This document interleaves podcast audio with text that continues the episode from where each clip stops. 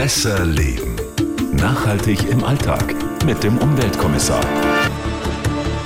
Hallo zur vielleicht schönsten Folge unseres Nachhaltigkeitspodcasts. Schön, denn heute geht es ausführlich um Kosmetik und Pflegeprodukte. Ich bin Melita Wahlam. Schön, dass ihr wieder am Start seid. Ich bin natürlich wie immer nicht allein. Denn hier ist Alexander Dalmus. Wir sprechen heute über Parabene im Kosmetika. Also da kommen übers Jahr, muss man sagen, ganz, ganz viele Anfragen immer ans Team des Bayern 1 Umweltkommissars.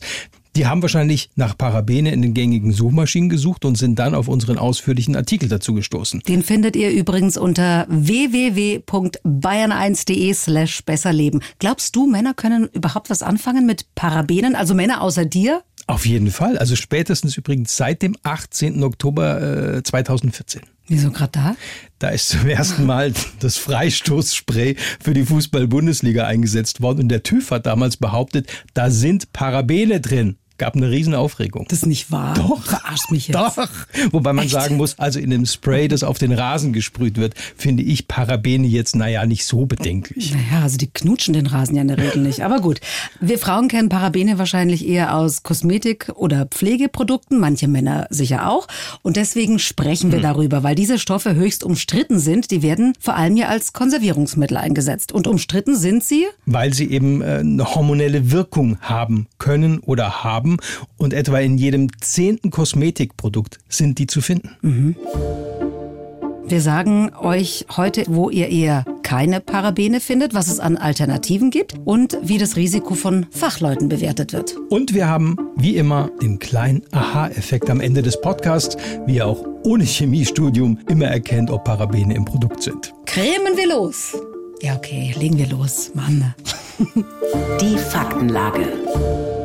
Vielleicht sollten wir am Anfang noch mal ganz kurz umreißen, was Parabene eigentlich sind und warum die so oft in Cremes und Lippenstiften, in Duschgels und Lotions überhaupt enthalten sind. Ja, auch in Rasierschaum, wo wir da bei den Männern sind, oder auch in Sonnenschutzmitteln ganz oft. Du hast ja schon gesagt, die werden vor allem als Konservierungsstoffe eingesetzt und zwar jetzt nicht erst seit gestern, die werden schon seit etwa 90 Jahren eingesetzt. Und zwar deswegen, weil wir immer mit unseren Fingerchen im äh, Cremetiegel drinnen genau. rumbatscheln und damit vielleicht Keime in die Produkte bringen. Und die Kosmetikindustrie findet Parabene deswegen so klasse, weil sie, lass mich raten, billig sind. Ja, billig, Ja. das auf jeden Fall. Aber das muss man auch sagen, Parabene sind sehr gut hautverträglich und die Allergieraten sind eben eher gering. Und für viele andere Konservierungsmittel gilt es oft nicht. Und deshalb werden gerne und auch oft Parabene eingesetzt. Genau, in jedem zehnten Kosmetikprodukt, sagt der Bund für Umwelt und Naturschutz in Deutschland, der BUND. War aber schon mal mehr. Also es hat sich ein bisschen was getan in den letzten Jahren. Kann ich dann als Laie überhaupt gut erkennen,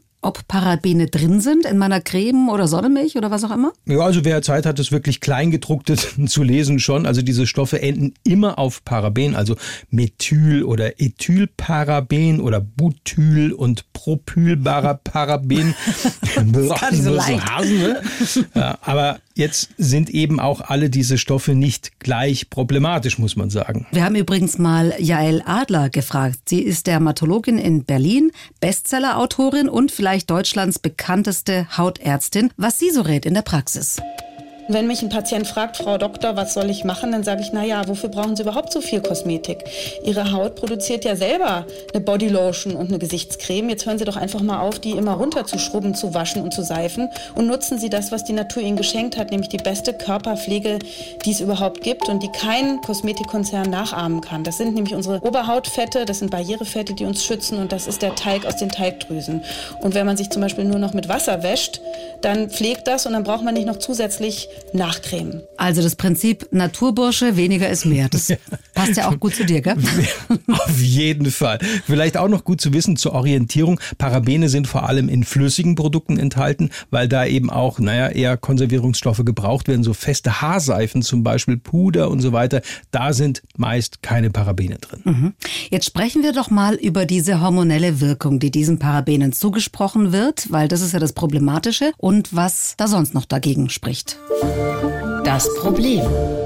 Also ganz egal, wie diese Parabene jetzt heißen, ob Isopor, Isopropyl, Egal. Isobutyl, Popetite, auf jeden Fall mit Paraben hinten. Ja. Genau. Von einigen Parabenen ist mittlerweile ja bekannt, dass sie das Hormonsystem beeinflussen können. Die Frage ist, wie stark oder schwach das ausgeprägt ist. Genau darüber gibt es natürlich wilde Diskussionen. Ein Großteil der Kosmetikindustrie, klar, die setzen die Stoffe ja auch ein, finden Parabene jetzt nicht so wild. Aber wie argumentieren die dann? Weil diese hormonelle Wirkung ist doch nachweisbar. Zum einen gibt es eine EU-Kosmetikverordnung und da ist schon mal festgelegt, wie hoch die Konzentration bzw. diese Beimischung überhaupt sein darf. Und auch, sagen wir mal, im Kleinkinderbereich, da gibt es nochmal schärfere Grenzwerte. Und darauf beruft sich die Kosmetikindustrie, weil die sagen, es ist ja alles genau gesetzlich geregelt und vorgegeben. Genau, und bei der hormonellen Wirkung von Parabenen müssen wir vielleicht ein bisschen tiefer einsteigen. Ich habe mal gelesen, dass Parabene in der Struktur so ähnlich sind wie das weibliche Sexualhormon Östrogen. Ja, und die Parabene werden auch über die Haut aufgenommen und da gibt es eben die Befürchtung, dass sie dann deinen oder unseren Hormonhaushalt durcheinanderwirbeln.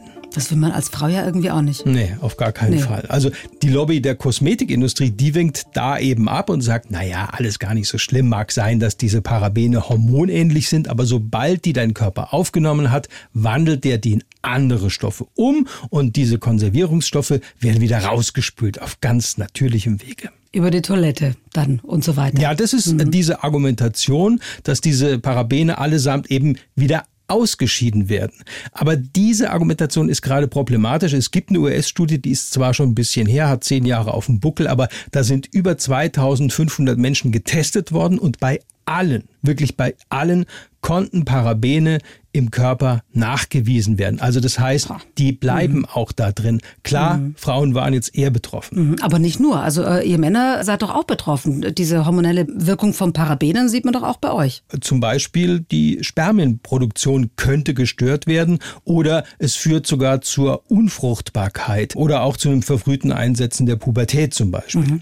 Aber an diesem könnte, könnte, könnte, könnte höre ich raus, dass es noch nicht so richtig erforscht ist, Es oder? gibt eben keine gesicherten Langzeitstudien. Das ist das ganz große Problem. Und ob das menschliche Hormonsystem jetzt negativ beeinflusst wird, hängt natürlich auch von der jeweiligen Aufnahmemenge durch die Haut in den Körper ab. Okay, und so lange beruft sich die Kosmetikindustrie natürlich auf Grenzwerte und Verordnungen und sagt, oh, ist alles gut. Wobei eben äh, Luise Körner zum Beispiel, die ist Chemieexpertin beim BUND, die sagt, mag sein, also dass da einzelne Grenzwerte super eingehalten werden, aber wir verwenden ja über den Tag ganz, ganz viele Produkte. Und da sind auch ganz, ganz viele unterschiedliche Parabene drin. Und das läppert sich eben.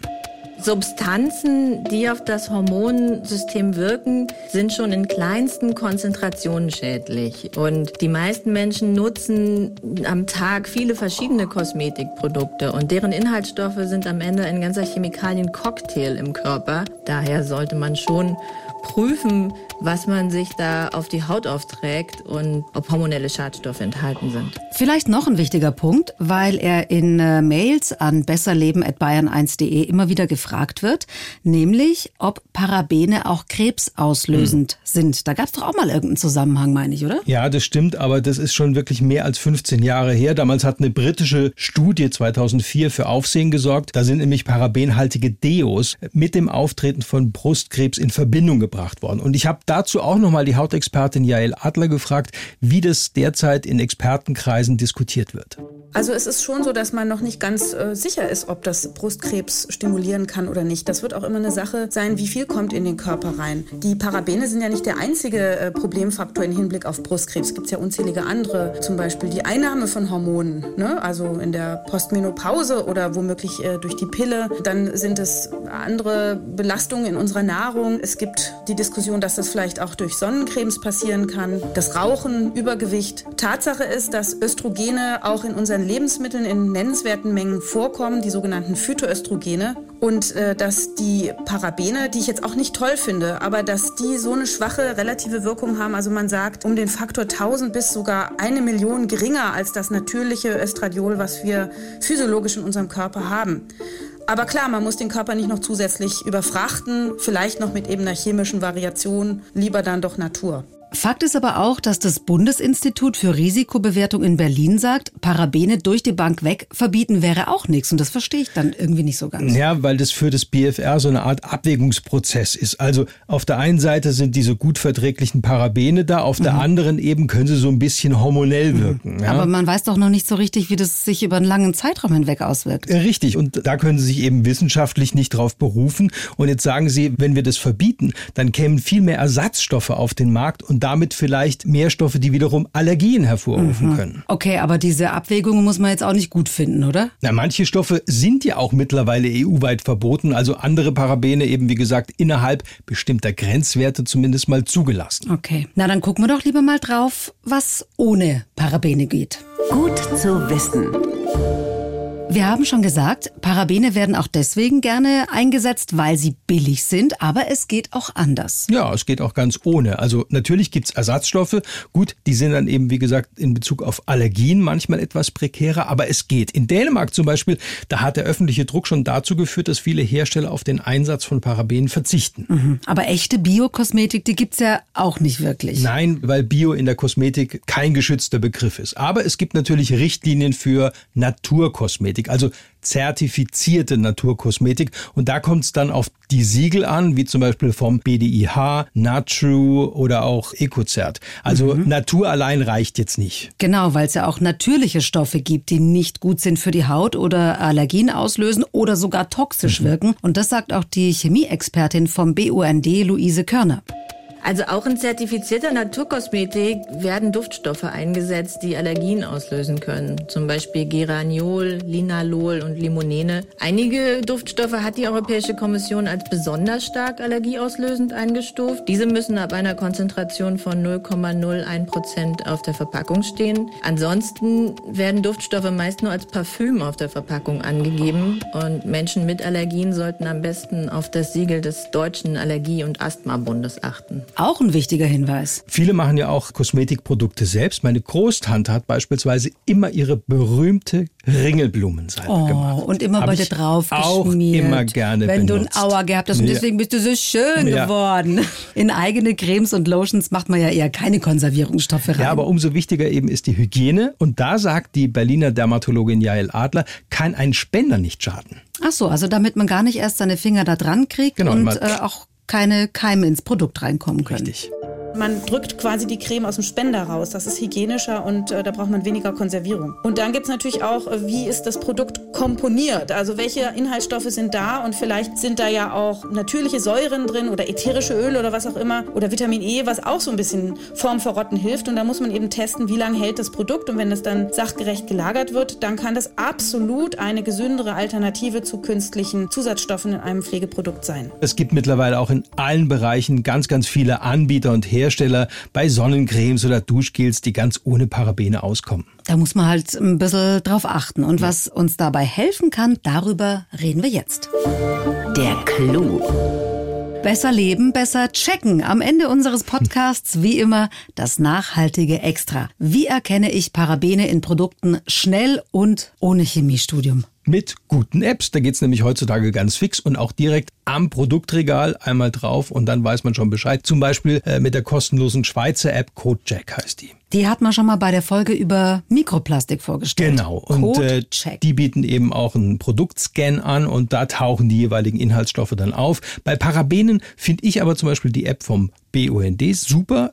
ToxFox heißt die App. Mhm. Und ist auch ein Produktcheck über die QR-Codes. Ja, und da hast du dann auf einen Blick, was ist drin, was kann ich beachten, Parabene, aha, welche und wie werden die bewertet und so weiter. Das gilt natürlich auch für andere Inhaltsstoffe. Ja, das stimmt. Das ist jetzt nicht so, dass außer diesen Konservierungsstoffen nichts weiter Ja, drin wäre in unseren Kosmetika. Es gibt einfach so viele Zusatzstoffe und das ist echt schwer rauszufinden, was ist jetzt schädlich, was ist in Ordnung. Also Grundregel für die Inhaltsstoffe würde ich sagen, je länger und komplizierter der Name, desto genauer sollte man hinschauen. Ja, und wenn euch jetzt noch Fragen einfallen, bitte eine Mail schicken an besserleben.bayern1.de. Vielleicht auch mit euren Erfahrungen. Und wir freuen uns schon auf die nächste Folge. Da haben wir eine kleine Gratwanderung vor. Es geht nämlich dann um Plastik und Plastikverpackungen, die unsere Lebensmittel schützen zum einen und manchmal auch dafür sorgen, dass Ware nicht verdirbt. Wir klären, was da sinnvoll ist und was nicht. Und warum eine Macaroni-Nudel, Achtung, die derzeit ganz, ganz gerne als Alternative zum Plastikstrohhalm in besonders hippen Cafés angeboten wird, deutlich weniger nachhaltig ist. Es bleibt spannend. Macht's gut, bis zum nächsten Mal. Besser leben. Nachhaltig im Alltag mit dem Umweltkommissar. Wenn ihr Fragen habt oder Ideen oder auch Kritik, gerne an besserleben@bayern1.de.